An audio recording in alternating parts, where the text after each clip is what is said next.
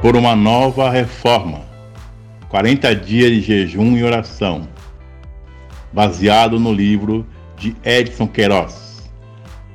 Uma iniciativa da Comunidade Batista da Paz de São Vicente.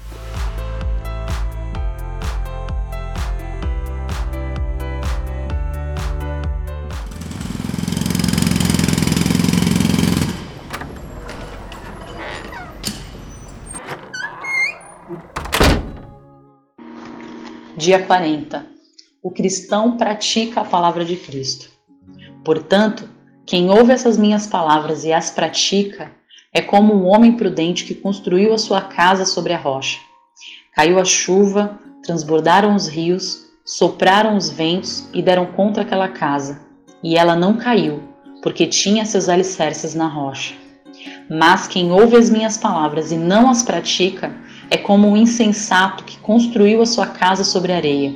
Caiu a chuva, transbordaram os rios, sopraram os ventos e deram contra aquela casa, e ela caiu, e foi grande a sua queda.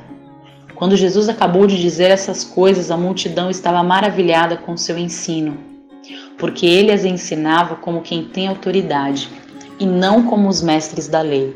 Mateus 7, 24 a 29.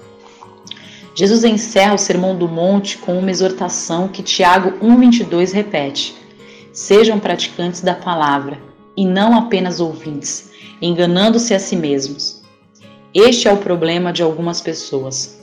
Ouvem, entendem, mas não colocam em prática. Em relação à palavra de Deus, a situação é mais comprometedora, porque a pessoa ouve a verdade, sabe que é correta, mas prefere não obedecê-la. Aquele que conheceu a verdade, mas não a pratica, terá sempre um peso de consciência. O Senhor fez uma comparação com dois tipos de homens. O primeiro construiu a sua casa sobre a rocha. É aquele que ouve a palavra do Senhor e a coloca em prática. Este é abençoado. Mas o fato de ouvir e praticar a palavra de Deus não nos isenta de passarmos por lutas e tribulações. Elas sempre serão um instrumento de Deus para nos moldar e forjar em nosso caráter de Cristo. O texto fala que a casa sobre a rocha receberá golpes, chuvas, rios transbordando e ventos contrários. Em nossa vida cristã, teremos problemas e dificuldades, mas a nossa casa não cairá, porque estamos ouvindo e obedecendo a palavra de Deus. Estamos sobre a rocha firme que é Cristo. O segundo homem que ouve, mas não pratica, ele não acredita que a palavra tem poder de transformar a sua vida. Ao contrário, sempre criticará a Bíblia, dizendo que ela é um livro ultrapassado e que o papel aceita tudo.